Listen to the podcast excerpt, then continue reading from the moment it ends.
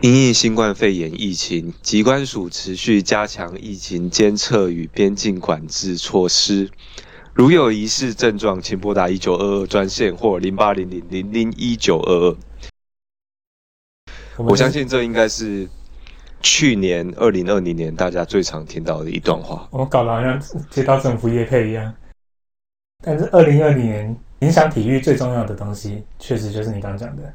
COVID nineteen，我觉得不只是影响体育，应该是影响整个全世界任何的事情。啊，对，所以这是我们开场要先讲的事情。哎，这里真真的是，那我们就先跟大家说一下啊，那二零二一年大家新年快乐。我实在是不想在这里接你的话，先尴尬一下嘛。大家好，我是 Alice，在我旁边的是大家好，我是 GT。当我们前面讲到新冠。肺炎疫情对全世界的影响嘛？那二零二零年总算是结束了。其实我有看到蛮多间报纸都下了蛮多的关键字给二零二零年，但其实这些句子全部都跟 COVID nineteen 有关。哦，其实我们可以看到英文的字典有，他写了一个字叫拉档，拉档意思就是封城嘛。对。然后其实中文字的部分，包括扯啊、衰啊、乱啊、冲啊。其实都是一些比较负面的单字。虽然其实今天才是新年的第二天嘛，COVID-19 的疫情还在持续延烧当中，但我们还是非常期待今年，不管是体育界还是全世界，都会有一些新的变化，然后让这个世界更美好。这样，其实二零二零年对于很多人来说啊，那它其实是个非常不顺的一年，它其实造成了很多的。艺人或者很多的嘉宾身身边的朋友有一些那个身体状况，甚至有些有些名人也过世了嘛。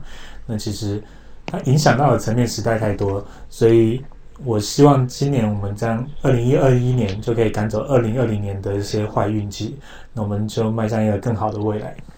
我先讲我自己本身好了，其实去年一整年对我来说是蛮大的改变一年，不管是。生活上还是心境上都有蛮大的变化。年初的时候，我记得我还在当兵，我是二月的时候才退伍。你在当替代役吗？对，而且我那个我那个单位其实是在收容所。哦，你知道收容所就是关那个外籍劳工的地方，但这种出入境移民署管辖的范围，其实跟那个时候在 COVID 那一天疫情下，其实我们那个单位影响蛮大的。你们也很紧张是吗？我那个时候，因为我快退，其实我我反而没有那么紧张。嗯，那个时候疫情也没有那么严重。嗯，但我那个时候就是心里想说，哎，其实那个时候大家都还蛮严肃的去看待这个问题。嗯，但真的到我要退伍的前一个礼拜吧，就是那个时候机关署也宣布说禁止国内外入境嘛。哦，其实我们那个时候封锁影响蛮大的，而且甚至后来还有疑似确诊。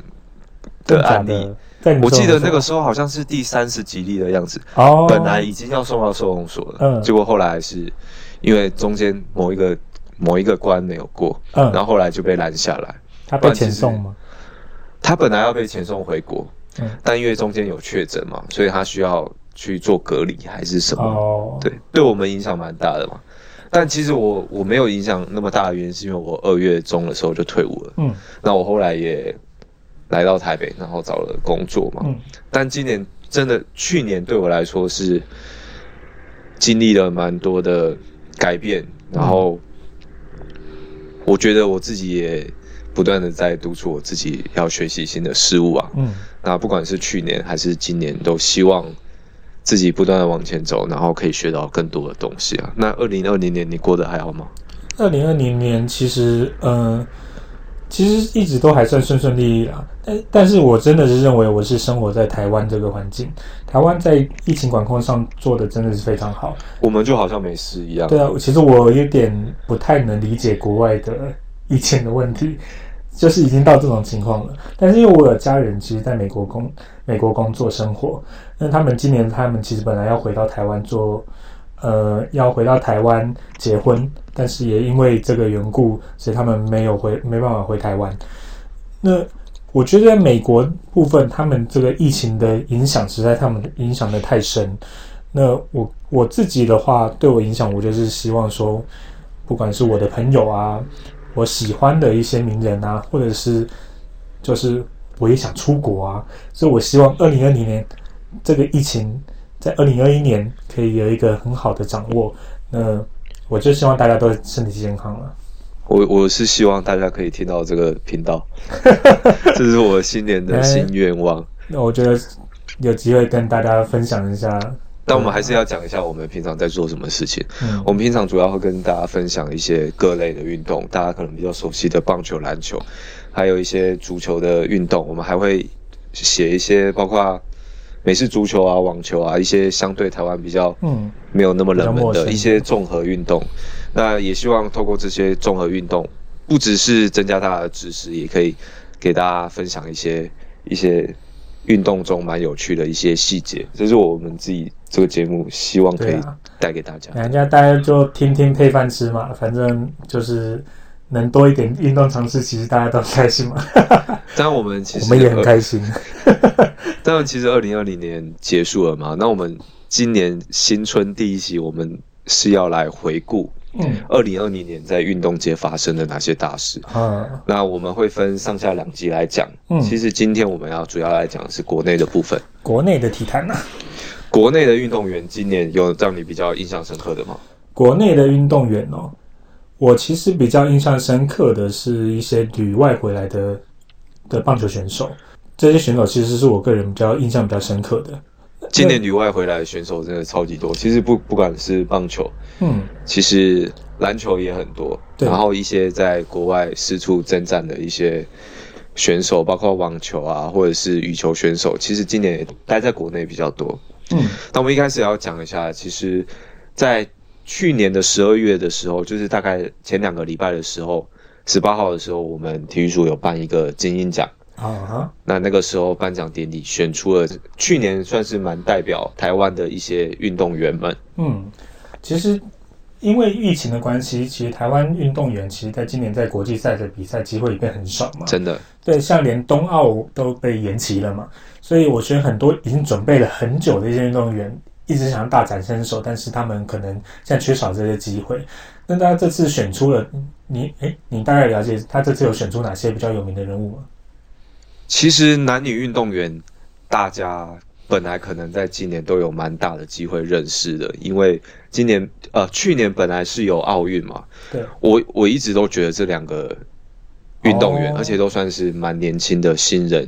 嗯他们都很很有机会在东京奥运的时候让大家看见。男子运动员是王冠宏，他的项目是呃游泳的蝶式，然后他前阵子才刚破了两百蝶亚青的记录，嗯，世界纪录哦。其实这对世界纪录，对这对台湾的游泳选手来讲是真的蛮厉害的一个里程碑。因为其实你知道亚洲人的身材其实是不太适合游泳的。对。比较呃身材比较短啦。那王冠宏他其实现在还也才十八岁而已嘛。对他去年还在读建中，他今年才他是建中上大学哦，所以他又能念书又能又能运动我不知道他是因为有透过一些体育的升学管道的关系还是怎样，但你知道念建中就是有一种尊爵不凡的感觉。我呃，就是上天还是不公平的。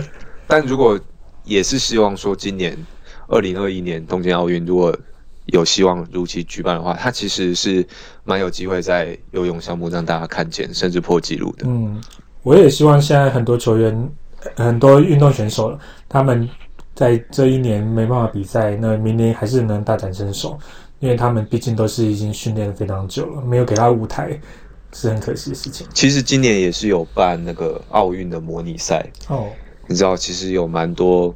各项目的一些精英的选手都陆续有在出赛，嗯，然后其实那一阵子也是有一些蛮有趣的话题，如果大家有兴趣的话，可以去看一下影片。那最佳女运动员的部分，其实是由拳击项目的陈念琴，拳击哦，对，陈念琴其实我采访过她，嗯，她就是一个其实还一个蛮精壮的一个女生，但她真的很会讲话，我对我来说很印象深刻是她。很有自己的想法，然后他是原住民，他讲话很口条很清晰，然后他也对自己的目标很明确。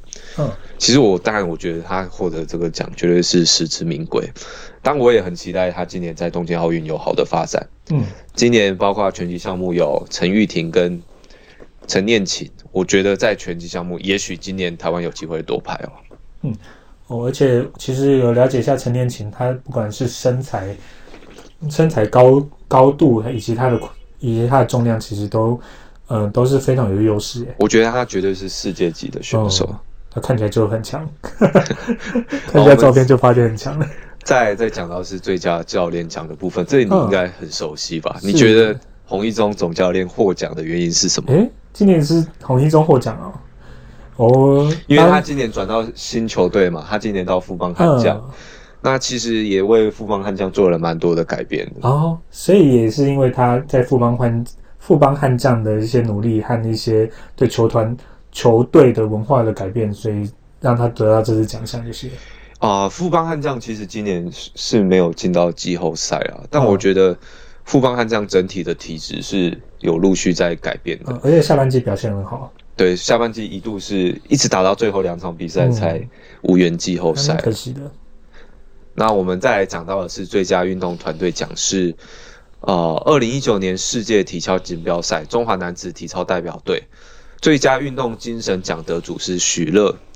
那一生只有一次机会可以得的最佳新秀奖，只是颁给了体操项目的丁华天。嗯，其实台湾不管在体操项目啊，或者是一些一些呃表演项目，其实表现上一直都很好。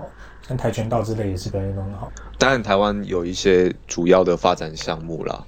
那其实，在这几年，我们知道，在四大运结束之后，台湾的综合运动，嗯，不管是刚才前面提到的体操啊、跆拳道，或者是比较最近比较新的游泳啊等等，其实都还有蛮多好手出来的。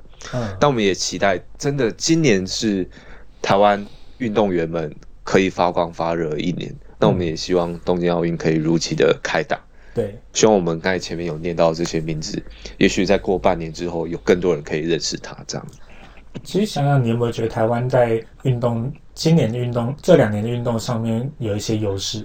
因为不管因为我们在疫情的呃影响因素比较少，那所以很多运动员其实他还有机会出来运动，或者是出来做一些比赛。那可能在国外有一些球员，他们只能做自主训练。或者是他们只能自己在做一些身体的保养啊。可我觉得，我希望，我觉得台湾或许在今年二零二一年，在冬奥如果有如期举办的话，他们应该都可以有机会蛮不错表现。而且我们相对是有比较地理上的优势嘛，因为日本在我们旁边嘛。讲到所谓 COVID-19 对运动员的影响，其实不管是你先不说确诊好了，确诊当然影响很大，对你的身体状况啊。那包括你要隔离，你要做一些检测等等，一定会影响你的运动表现。没错，这是其实在国内外其实有很多的数据都已经证实说，如果你受到隔离，你久没有接触运动，其实你的运动表现对运动员来说是下滑非常大的。是啊，这是肯定的。而且很多运动其实是蛮呃蛮机械式的，那如果你一时很久没运动的话，或许你忘记你最好的姿势怎样，都会影响到你未来的其他的运动的发展。那但像像这样疫情的关系啊，其实也影响到了很多呃我们很好的运动员在国外的发展了。对，其实我们很多的国国内优秀的运动员，其实他们有在学生时期有一条蛮大的道路，就是他们可以旅外去发展，嗯，去到该项目的强盛的国家去。学习更好的技术啊，包括篮球、棒球等等，我们可以看到，其实前面几年，可能近二十年来，应该有非常多的选手，不管是职业职业方面，或者是还是学生的时候，就到美国，对啊，或者是日本去训练的状况。尤其我们熟知的，像棒球，像以前当然是王建民、陈伟英之类的选手嘛。那但今年其实有不少选手已经开始有从旅外归国了。我觉得这影响的还蛮多的，是呃，当然 L B 近年来做呃小联盟的收编。那第二个，它也有一个因素，是因为说它今年缩短赛季嘛，那你需要的人力就不多，那也相对的有很多球员，他的上大联盟的舞台也。变少了。他给球团看他在小联盟的努力的机会也没有。对，很多小联盟甚至连没连开打都没有哎，所以这个问题其实还蛮严重的。那我们今年也知道，像季中的时候，好像王维忠嘛，王维忠有回台湾嘛？王维忠算是受到疫情影响蛮大的一位选手，因为他其实还是有实力留在国外的。嗯，那他他不管从韩国，呃，他他离开韩国后，他有回到美国一阵子嘛？而且也是有在大联盟稳定出赛。对，只是他回到台湾，他本一直也想要再出国，但是。现在的环境或许不太适合让他再出国了，但我觉得王维忠其实以后还有机会了，哦，因为我觉得他跟魏全龙部分也有商讨一部分的合约，嗯，是说如果未来他表现的还可以的话，也许他还有机会，可能往亚洲地区或者是再回到美国也说不定。那像我们其他知道，像不管胡志伟啊、曾仁和啊，或者是呃像日日日职罗德的陈冠宇嘛。他们其实现在也都回到台湾，那也有可能参加明年的中华职棒选秀。我觉得对台湾来说这件事可能有好有坏。好的地方是台湾有机会，就是我们这些球迷有机会可以近距离去看到这些选手精彩的表现。那当然，我们还是很希望这些球员可以在更高的层级留下更好的表现。我相信这也是他们这这是很大的梦想。我觉得是蛮可惜的啦，但是因为我觉得很多球员现在也是想说在台湾打球就是就是比较安全，对，这真的是变得影响很深的点。但可能甚至连洋将都觉得说台湾很安全，对啊。所以今年其实各队洋将都找了蛮齐的，啊，真的真的，就是有找那种五个洋将的啊，包括新的球队魏全龙，其实今年也找五个洋将。但你知道最近其实因为从一月一号开始是。台湾非本国籍人士是暂缓入境的哦，对，然后那个时候就有很多人提出疑问说，哎，那那是这些洋将怎么办？你找来 找了之后，结果没有办法来。嗯，但其实他目前是可以来的啦，因为他领的是工作签证。对啊，其实工作来是没有问题，工作人员应该还是可以啦。不过他们像这样回到来到台湾，他们也没办法再回国了，暂时之短时间之内啦，因为毕竟现在疫情国外还没有掌控下来。就是变得很复杂，的确，而且他们没有办法带家人一起来，确实，对，蛮可惜的。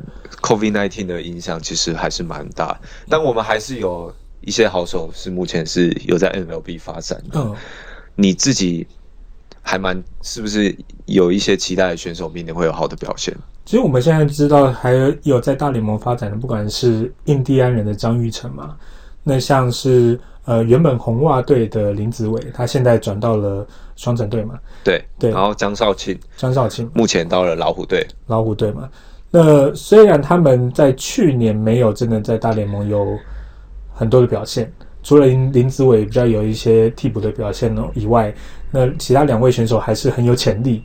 我今年当然我不太确定大联盟到底能不能完整的开打，但是。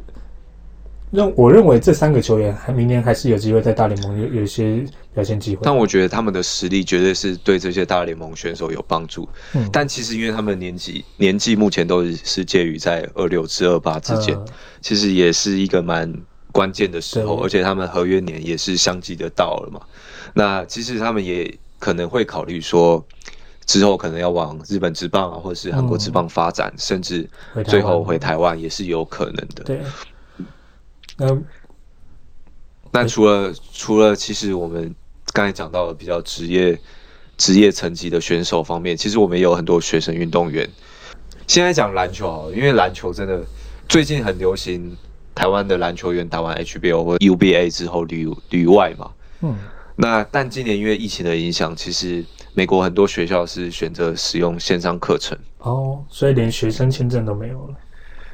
呃，其实他们可能也许可以留在美国，但因为美国的环境，你知道，其实还是有一定的风险，所以其实蛮多我们过去几年 HBO 可以看到的好选手，其实相继回来。对，其实可能很多很多学生联赛，他们现在没有正式开打哦，那他们在那里如果也没有表现机会，好像确实也没有一定要留在美国的必要了。因为其实有些。有一些学生球员去那里就是为了打球嘛，嗯，他可能如果没有舞台可以给他表现的话，那他不如回来，然后给自己加入一个职业舞台的机会，然后也可以提早帮球队赚，帮自己赚钱，这也是一个蛮好的选择。但我在这里举一个举几个比较有名的例子，包括林庭谦，嗯，他是加到加入到了 CBA，他是天津荣钢队的探花，在选秀的时候是以探花的身份被选中，包括还有高国豪啊、孙思尧、谭杰龙、嗯、陈振杰。等人其实都是相继加入了新的联盟 Plus League，这我们等下会再聊一下 Plus League 的部分。嗯，但其实影响还不只是职业层面哦，其实包括在 UBA 啊，甚至在 HBL，嗯，今年其实有算是超级新人嘛，虽然他已经今年应该算是高三的了，嗯，但是他第一年加入光复，嗯，其实给整个 HBO 的舞台造成蛮大的改变。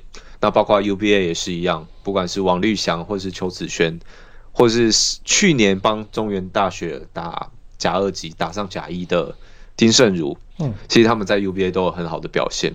其实纵观讲上面所有那么多的好球员，其实都对不管是篮球职业的层级，或者是三级篮球都有蛮大的改变。这个疫情的影响对台湾的一些运动发展，其实。并不完全是负向的哦，有一些像是旅外回归的球员，其实也也间接的、也直接的影响到我们这个联盟或者是一些比赛的竞争力。的确，因为我们刚才讲到非常多的好球员加入我们的新联盟嘛，那我觉得新联盟也是在一个很特别的时间点，在这个地方出现。那对新联盟来说，有这些好球员加入，绝对是好事。那对这些球员来说，他们有一个。非常好的舞台，嗯，他们有办法去包装自己，我觉得真的是互惠。然后台湾的球迷也有机会可以看到这些可能是台湾目前最好的球员，嗯，回来台湾做竞争。我当然多少觉得有点遗憾哦。像这些如果他们为了当初一直在美国发展，顺顺利利的话，不知道有有没有机会上到他们最高殿堂。我既然没有的话，其实我觉得回到台湾，呃。我觉得他们还是有，还是可以去努力啦。未来未来或许在疫情比较影响没那么大的时候，还是可以出国。但是如果就算留在台湾，我们我们也是很支持他们有一些好的表现这样。对，因为我觉得做什么选择都对啦，就是但是只要你选择这条路，你就要努力做。因为我记得我五月的时候去采访林庭谦，然后他那个时候还跟我讲说他想出国，还想要去打 NBA。哦，我觉得其实对台湾球员来说，他真的算是最接近的那一群人了。嗯，但你看他可能过了一个月之后，就决定后来就选择去投入 CBA 选秀嘛。那其实对我们这些采访的一些媒体人员来说，也觉得非常可惜。其实这对他来说，一定是做了非常重大的决定。其实像这种，他们也就真的是需要一个平常练习的舞台啦。加入 CBA 其实也不见得是坏事。那就，而且 CBA 疫情好像也不一定会比较好。哎，是这样也是，他们也是冒着风险过去的。因为中国大陆那边的疫情一直都还是有点不太透明哦。对啊，但相对来说，台湾是真的是比较安全。因为你知道我在年初我在当兵的时候，我有个同梯，他是加拿大的留学生，然后他留完学之后就留在加拿大工作，但。他不是因为疫情的关系回来，他是因为年纪到了，就是他被迫要服兵役回来。嗯，但他回来当完兵之后，他发现他回不去了，所以这真的是 COVID nineteen 真的是影响，就是一般人的生活生活规划已经那么多了，更何况是这些职业运动员们。我觉得他们一定很多生涯规划都被打散。但我觉得其实今年台湾做的蛮好，就是蛮让全国知道一件事。除了就是我们防疫有成之外，其实我们在运动界有一个蛮重要的指标，就是我们的中华职棒领先全球开打这件事。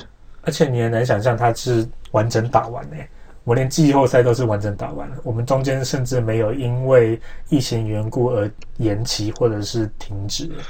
对，因为在时间的方面，其实中华之邦是有经历两度顺延的，嗯，它是有延了两次的时间，最后是在四月十二号的时候开打，啊，但是开打的时候，甚至那个时候是还没有观众的，嗯，对，因为那个时候是采取封封管打的方式嘛，那其实现场很多防疫的措施也做得非常的完整，其实政府也相当关切，因为其实，在运动界，中华之邦算是台湾最大的职业运动联盟，指标性的嘛。那其实我记得一开始在呃慢慢开始有在解封的时候，是先进场两千人吧，然后才到五千人。那那时候还是做梅花座，我其实那我那时候有进场诶，我那时候有进场去看球。那梅花座其实大家我觉得还蛮遵守的，而且其实，在呃在防疫的措施上面，他们还做的蛮努力。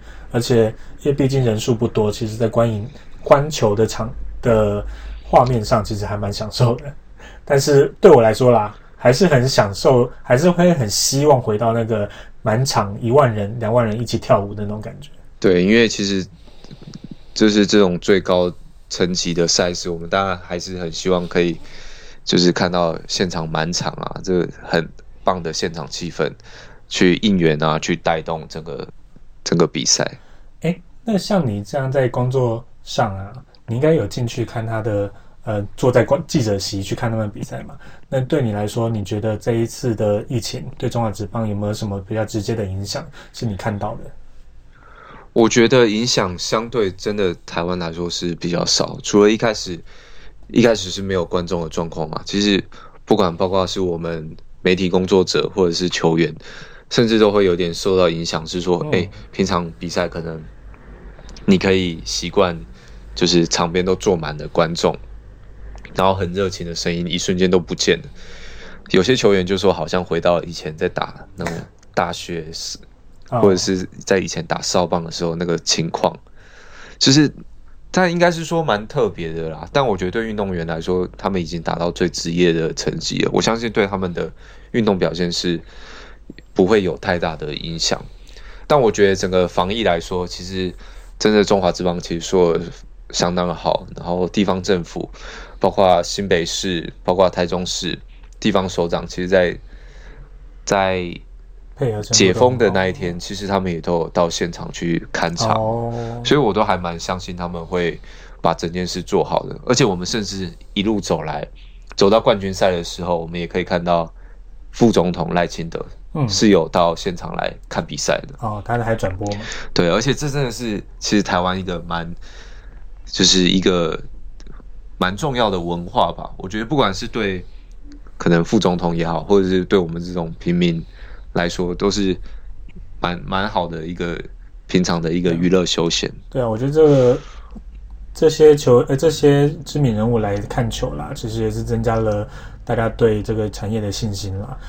哎，而且这个重点在于说，我们当时开开打的时候，其实很多国外的比赛联盟他们其实是不能开打的，所以很多老球皮他们会在半夜。半夜的时候来看台湾中华职棒的比赛，对，而且那个时候台湾的转播单位其实也很贴心，他还制那个制作了双语转播，你知道吗？对对对，就是还特别请英文转英文的主播来转播，然后也有很多国外的，包括美国的一些乡民的朋友都会都会讨论中华职棒的一些很有趣的一些现象。嗯。当然，中华职棒你要说他们的呃实力当然是不如大联盟啦。可是我觉得中华职棒还是非常有娱乐性，而且非常具有台湾特色的一个联盟哦。而且当时我们还印象很深刻，他能做假人。对，因为现场其实做了很多那种人形看板。对，然后有时候。你知道前我记得第一天还延赛，嗯，那延赛的时候他们灯其实没有开的很亮，然后其实那个现场的氛围还蛮诡异的，像桃我记得桃园球场还有在假人旁边还有做那个有点类似机器人在打鼓，对对对对对，对，然后还会敲出就是真的有敲出声音这样，很会，我就觉得哇那个真的蛮酷的，就是你很像是。就是到了一个观光景点或者游乐场，而且而且我知道他们后来有让某些球迷，如果他们想要买他们的脸贴在那些假人上面是可以的。我说哇，很会赚钱呢，很会行销哎。他就是变相的让自己到球场观赛嘛，就其实在那边也有也有。我觉得他们就真的，我们就是给他们一个参考啊，这样可以做到这种程度。所以中国职棒。以当时来说，哦，他真的可以成为是台湾的骄傲我们是一个算是全球的一个指标啊。嗯，你知道我们也被全球就是美国的《时代》杂志选为是二零二零年全球最重要的事件之一。对，哦，不过现在中华职棒，呃，目前我们还没有到完全的开放。那希望二零二一年的话，我们可以真的是完全开放啦。我觉得很多球迷应该也是憋不住了，很想进场看球。对，当然是希望除了疫情是有控制住之外，那也希望可能也许最近有新闻说有疫苗嘛。哦。对，然后也希望明年开打的时候，我们是一个正常的球季。但也希望全球都是一样，我们不要再是 领先全球开打了。是啊。但你知道，我们去去年打了各队打了一百二十场比赛。嗯。后来我们真的是打好打满，一直到总冠军赛打到强七嘛。嗯。重庆兄弟一比三被大逆转。你那时候还在现场？我那个时候在现场。其实从一时后来是拿下冠军。嗯。一直到抛下彩带。的那一刻为止，其实我觉得真的那个场合还蛮感动的，因为就是如此艰辛的一年，然后真的真的真的，其实真的很多的防疫人员都在背后付出了很大的努力，我觉得这是中华之棒蛮值得纪念的一刻。但你知道中华之棒其实今年还是有蛮多蛮有趣的场外花边花絮，所以我们知道像去年去年魏全龙正式加盟嘛。那今年二零二零年也在那个中华职棒打二军打一年嘛，但是有一些特别的地方，像我们刚刚讲了很多里外球员要回来，这也影响到了明年的选秀。那明年选秀你要选谁？那这个议题，那我们前阵子我们也出现了，我们中华职棒也开做了明年的选秀抽签，那这部分其实就是开始有一点点争议，也也发生在这里。因为其实从魏全龙二零一八年底的时候决定要加入中华职棒嘛，那其实二零一九年开始他就有参与中华职棒的季中选秀，嗯，那今年季中的时候再选一次，其实两次都是第一顺位，然后再加上一个特别的签位，就是第一轮选完之后还可以再多选一个人，嗯，但他其实今年因为一些规定的关系，在季末的时候有重新再做一次季中选秀，就是。二零二一年季中选秀的筹签，但因为一些制度面的不满，所以当时魏全龙的领队是决定拒筹，然后是是由中华职棒的会长吴志阳代筹，结果就是那么刚好，就是给他抽到了最后一个顺位这样 啊。但你要不要说一下，是为什么魏全龙要对这件事做一个抗议？是为了什么事？其实这个也是蛮明显的，因为你新球队进来，他当然是在实力上本身就比较弱嘛。那他多少要想要享受到一些新球队的红利。只是这部分的话，呃，当去年抽到，既然抽到了王维忠，那你又抽到了，嗯，然后你又选到廖任磊啊之类的超球员，对啊，大家可能其实觉得给够了。那当初他们在加盟的时候，其实一定有谈到现在新的抽签的顺序。只是我想魏全龙，以魏了魏全龙角度，一定是认为说，我还没拿够啊。对，的确，但其实这部分也牵涉到其他的一些从其他球队选材的其他制度面的，也有出现一些问题。嗯，那包括其实各队目前是有规定说要提出一个十八人名单以外。嗯，来给魏全龙，其实每年都可以选选走各队的一个球员，但因为其实这件事是有些一些漏洞的，那因为可以提出 FA 来规避的情形，那后来其实联盟是对这个规章有做一些模糊的解释，或是我们刚才讲的就是滚动式的修正，所以可能魏全龙那一部分也会想说，那是不是我的部分我也可以来滚动一下？对啊，就是你为什么每次吃亏的都是我？我只是新加入的，就要被欺负嘛？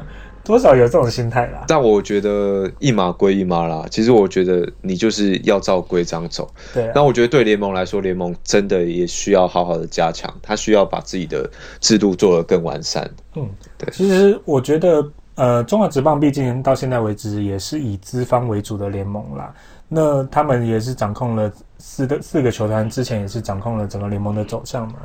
我觉得他们还没有真的去思考过第五支球队、第六支球队进来后，他们应该要怎么样去调整。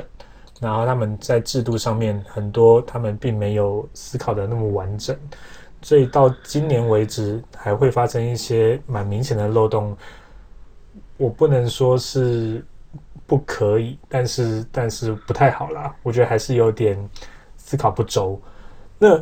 当然，我也想说第五支、第六支球队嘛，像现在新的会长也要进来了嘛，蔡启昌。对，那他进来后，他也是一直想要在高雄去成立一个新的球队嘛。那当第六支球队来，那他会经历过怎样的问题吗？是不是魏全龙经历过的事情都会发生在身上吗？但也有可能就是会不会新新球队，不要说新球队啦，有意愿加盟的球队，就因为看到魏全龙被这样 cos，就打退堂鼓，所以反而有可能。重新又再制定一次更完整的制度，我认为魏全龙有点吃亏到，但是我 我觉得也有时候说是台湾的一个风格嘛。我觉得台湾的中华职棒到现在确实还没有一个很完整的制度了，这我觉得有点可惜。你知道中华职棒今年走到第三十一年了，嗯，真的是时候了，是时候需要做一点认真了吗？你知道是时候了是新联盟的口号吗？新联盟的口号，你说 Plus League 吗？对，Plus League 一个这口号真的很直白耶。对，在台湾篮球界来说，这真的是一个蛮大的变动。嗯，我们现在讲一下好了。其实台湾篮球这几年真的在国内职职业的发展，我们之前说 SBL 好了，其实国内的观众越来越少。嗯，那其实去年的部分，篮协也有也希望做一个重组，他希望。组一个直篮，嗯，那其实当时包括有几支 SBL 球队都有呼应，但最后其实这件事是因为受到一些一些公司的一些反对，或者是一些篮协内部有一些瞧不拢的情形，这件事是不了了之。但其实这件事是有对台湾篮球造成伤害的，嗯，包括当时的达兴工程，他是选择回到家住，那富邦勇士我们知道他是后来先去 ABL，那后来辗转才加入了。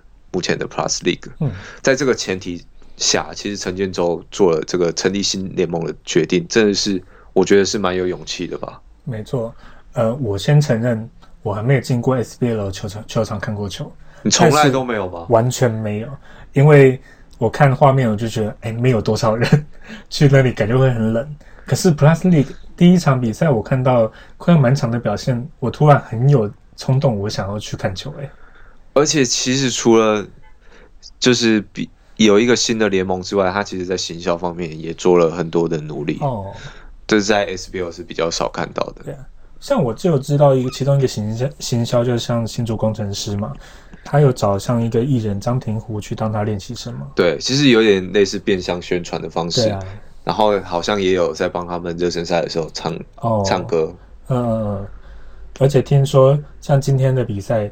这两天比赛还会会请请一些很知名的歌手去表演吗？对，因为我们录影的今天是一月二号，嗯，那一月二号跟一月三号，其实富邦勇士在和平篮球馆，就是他们自己的主场，是有邀请，他是有举办一个算是饶舌趴。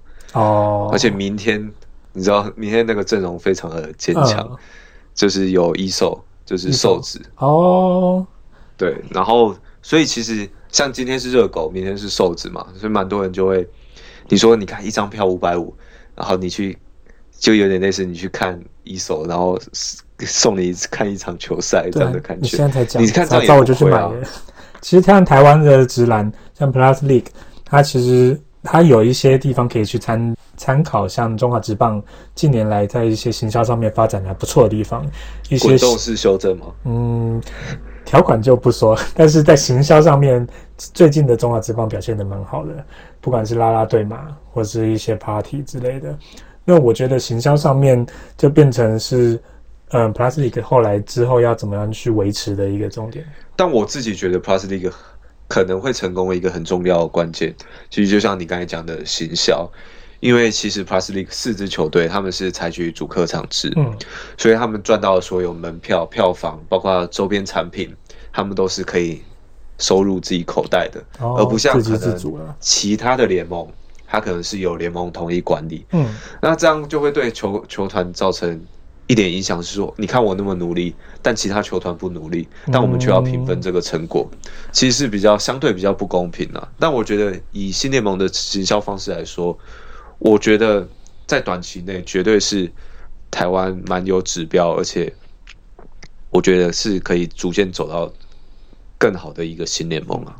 其实真的要讲到说一个职业联赛的成立啊，职业球队成立，它最好的一个发展方向就是他们可以做自自给自足，就是他们赚到了钱，他们可以去呃给新给球员、给教练、给未来的一些发展或者是一些回馈球迷啊等等，能做到这样程度，而且他们还能赚钱的话。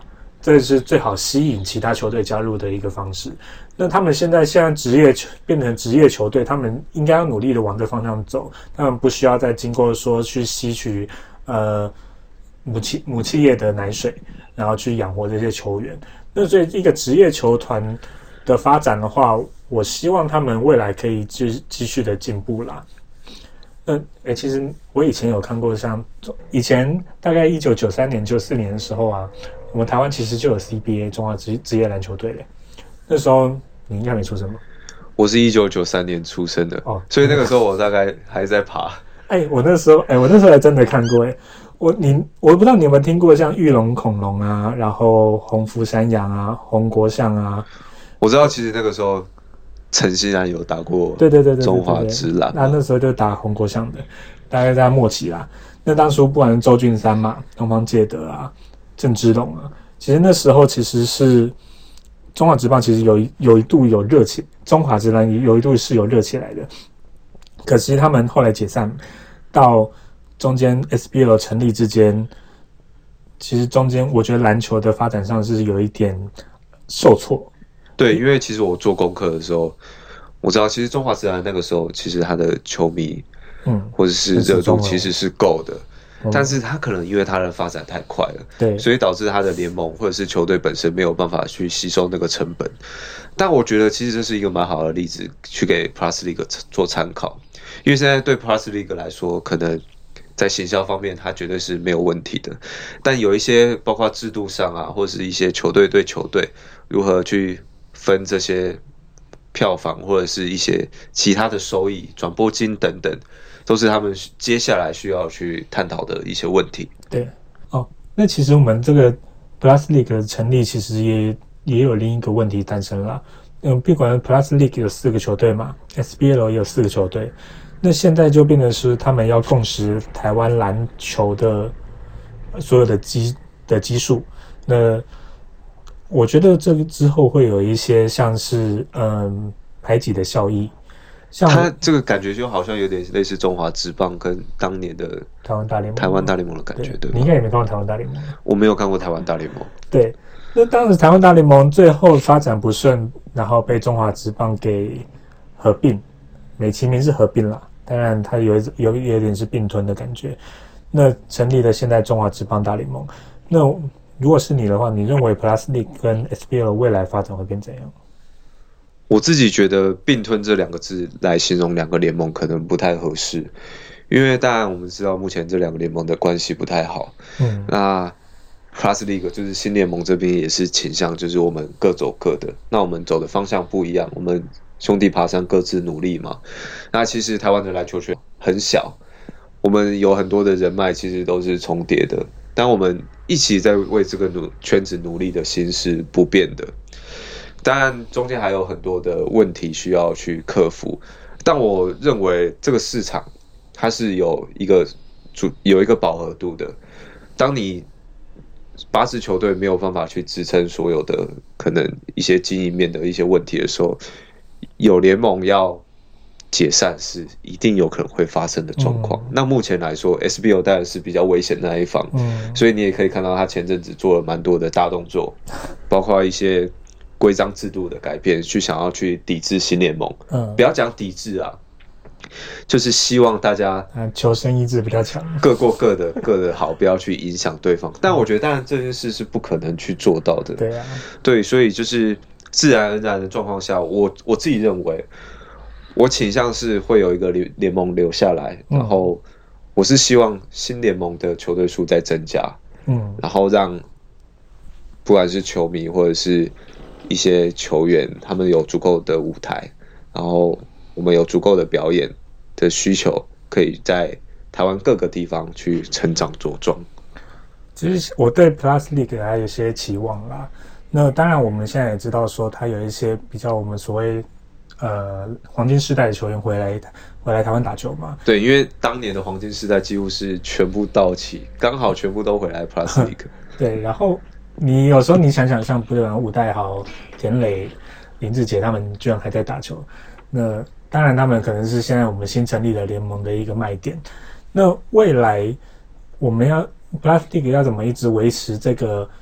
创立创办时期的热情，那他们要怎么样去找出下一个林志杰？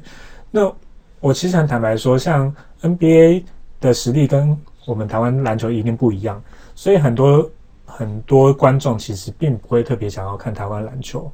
那这部分，我我认为台湾篮球是一定有它的观赏性，但是它对于很多球迷或者很多一般人当中，他其实并不是那么了解，他们也不是那么的喜爱。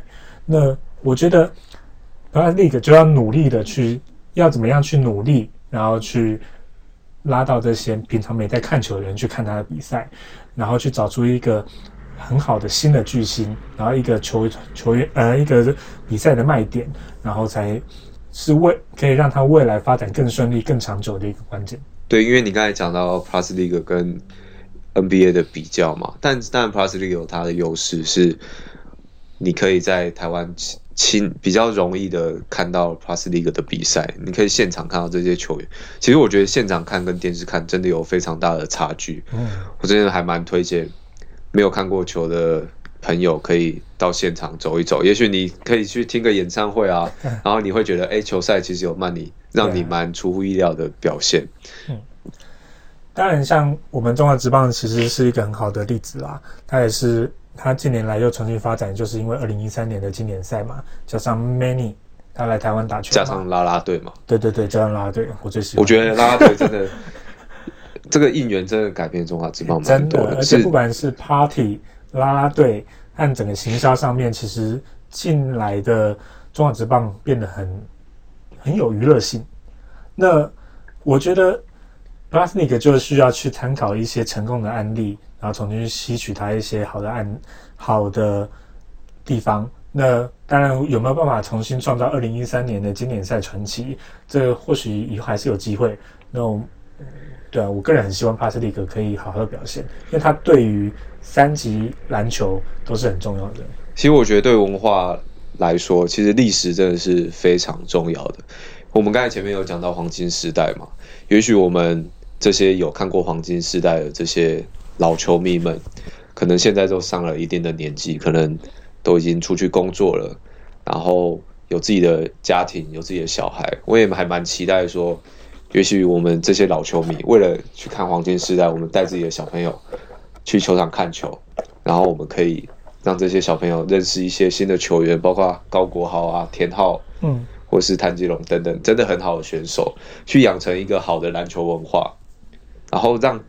让这个文化是在这个家庭中根深蒂固，有点类似，就是我知道很多桃园的球迷都会很喜欢去桃园洲际棒球场去看球嘛，桃桃园国际棒球场去看球嘛。他有时候也不是去看球，他们就是带小朋友，然后小朋友就在那边跳舞，对对对，然后爸爸妈妈就是在旁边吃东西，吃热狗啊，喝啤酒，其实也是一个蛮好的假日的休闲活动啊。我觉得就是这就是职业运动的一个发展了。当当然，它对于所谓的三级运动一定是很有帮助，让很多向往打职业的球员有一个努力的方向。这所以拉斯利格我们就是观察一下，我们观今年就是先看看他到底可以表现怎样。我个人认为陈建州今年表现的非常好，我也觉得他的热情是会一直在延续下去的。那我们当然也希望说，这个不只是球团啊。他有时候是球员一些自律性啊，或者是一些在媒体的公关啊上面，这些都要特别注意。那不要让一些很努力起来的心血就这样子白费掉了，这是大家都要需要一起努力的地方。的确，不管今年包括疫情的影响啊，跟一些国内外一些真的一些重大事情发生，而导致这个 Plus League 的诞生，我真的觉得现在这个时间点是。真的是时候了。最后节目的最后要讲到这个话题，真的这个很不是时候，不是时候，这不是一件开心的事情啊！对所有喜欢运动的球迷来说，福斯体育台要关台了，这件事你听到那个瞬间，你有什么想法吗？其实我从以前是从 ESPN 就开始看看这个体育台了啦。那到现在到福斯体育台，那观台其实我觉得对我来说真的是一种时代的过去耶。因为不管是我，我就从小从从小就从不管像王建民比赛的时候，我会听到像常富宁主播、田鸿奎主播，然后徐乃仁主播之类的，呃，一些很很好的主播，他们一起在。跟我们分享了每一天他的生活，还有每一天他看的比赛。我觉得就像是朋友一样，就是陪伴陪伴我们成长这样。你现在有点想象不到，说啊，以后我看不到他们了。哎，这种这种感觉有点类似那个成品蹲南店哦，就是好像有那种宣布结束的时候。嗯，其实其实因为你你们我们都知道说，福斯体育台是在。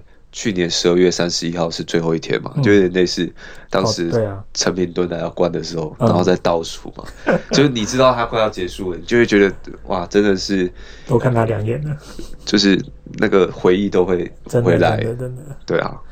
而且当你这样福斯这样离开，其实我就是对他的感想是有点意外，但是又不是很意外的那种感觉，因为你很意外的是一个呃外国的。媒体对迪士尼嘛，对他居然那么有钱的公司，他居然离他居然离开了台湾。对，刚接掌了就是福斯体育台，结果就宣布这个部门要结束了。对啊，那我觉得不意外的地方就是，其实体育的赛事一直都是收视率偏低的。那我也一直很意外，说，哎，怎么会撑到现在？但我觉得这又牵涉到一个问题，就是。台湾的运动习惯或者收视习惯没有像国外那么热啊，甚至我们的人口基数本来就没有那么大。嗯，对啊。其实我觉得台湾在看运动上面有一个比较，呃，就是很很多国外的运动，其实，在台湾播首播的时间，它通常都是台湾在工作啊或者睡觉的时间，所以对于台湾人来说，我们会有时差的问题了。对对。那就像我常常有时候半夜三四点爬起来看足球嘛。我觉得这很痛苦诶。那但是对我来说，很多运动你第一个直播结束后，我就不会想再重看了，因为我已经知道结果了。因为运动赛事的及时性本来就虽然它及时性比较高，但是它相对它的保鲜期也比较短。对，你是不会想要看到可能两天前的比赛。对啊，那那种感觉就是，如果我看重播，一定是为了看球技，或者是要看一些。比较深入的地方，但是如果只是想要看比赛刺激感的话，没如果已经离开了即时性的时候，直播的时候，其实我觉得就已经丧失那种感觉了。那所以你很能很能想象说，你平常我们台湾的黄金时段那个七点到九点比赛嘛，你那些比赛收视率一定不高啊。七点到九点就是要看中天新闻台啊。对啊，对吧？你宁愿看一些三立八点档，你也不会来看体育吧？所以，他是台湾人没有习惯坐在电视机前面吃饭，然后看体育频道。对啊，比较少啦，可能中华职棒有一点。对，所以因为中华职棒就是确实也是因为台湾唯一的一个目前唯一发展最好的一个职业运动嘛。对对，但是说回到台湾体育，但是说真的，台湾的体育真的体育台本来就不好做，包括传统的老牌未来体育台，包括福斯，其实这几年其实经营方面都。相对比较困难，那包括比较新的频频道，包括 Eleven，其实近年也有传出，其实亏损非常的多嘛。对啊。但你看现在网络时代那么发达，有有线电视又受到前线潮的影响，然后再加上运动的转播金，其实这几年一直是每年都不断的在提高，不管是奥运啊，或者是前几年的世界杯，真的就算就算这些体育频道有赚到钱，它的利润绝对也是非常少的。对啊。所以你刚才像刚才讲的，迪士尼为什么为什么接收了福斯体育台之后，他就决定要离开？那你说真的，有钱人就是最现实的。有钱人他之所以会有钱，就是因为他不会做亏本的生意嘛。嗯，其实很肯定的想象，他的业绩一定不达标了。而且现在运动啊，我们去看一个运动，它就是需要看它娱乐性嘛。那最近现近年来这几年来啊。所有所有的娱乐商品，不管是游戏，不管是一些节目，越来越多。那大家都在抢抢分你的整个一个一天的时间。你可能你不会那么认真想去看运动。我觉得这真的蛮适合做一个就是研究所的论文题目的啦。嗯，但像 Netflix 的执行长，其实他也有说过一句话，就是所有的娱乐形式，包括运动频道在内，所有的共同的竞争对象，都是这些乐听众的时间的睡眠时间。就是你如何用够好的内容，嗯，去吸引乐听众的眼球，让他可能晚十分钟，觉得这个节目真的太精彩了，我一定要。就是忍着睡意去把它看完，或者是这些可他可能平常拿来追剧的时间，他现在拿来追球赛，嗯，这才是可能根本的去解决台湾的这些运动赛事收视率不好的原因。对啊，而且其实这个 Fast 体育离开后，我我其实个人很担心，就是有一些运动未来要由谁来承接，像 LB。日本职棒，甚至比较稍微冷门一点点是 F1，然后 GP，这些未来是否台湾有足够的资源或者足够空间去承接这些比赛嘛？像我其实很难想象说，啊，我有一天我真的看不到 L 职棒、LB 职棒，那我只能去网络上找资源，或者是要去找一些那个官方的正版资源嘛？这种其实很辛苦啊。但是我认为政府有没有办法去承接这个？大家看不到运动的一个责任，或者是他要怎么去处理这块，嗯，我觉得对运动发展其实也是可以去探讨的地方。而且福斯体育台其实它这几年都包办了教育部的一些专案，哦，包括接了我们这几年比较热的，像是 HBL 或是 UBA 的转播的一些转播权利。那像你看福斯体育台现在决定要离开之后，这些。转播权其实都要重新分配，嗯，那么也可以看到，其实有一些甚至是飞鱼体育台，包括 Momo TV 或者是东升，都有都有进驻，然后去转播这些体育赛事的意愿。那我觉得是，我觉得也可以持续观察啦。也许这种合作的方式，然后去让台湾的体育可以持续生存之外，也可以走出自己的一条新道路，这样。其实这我也想问一下，像你在传播业界工作，那你是体育的传播业界嘛？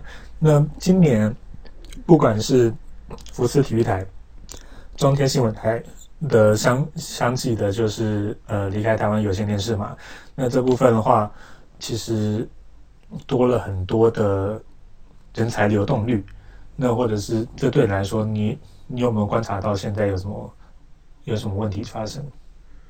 我觉得真的人才流动是有感的，不只是可能像这种直接关台的情况，就是我就直接失业了嘛。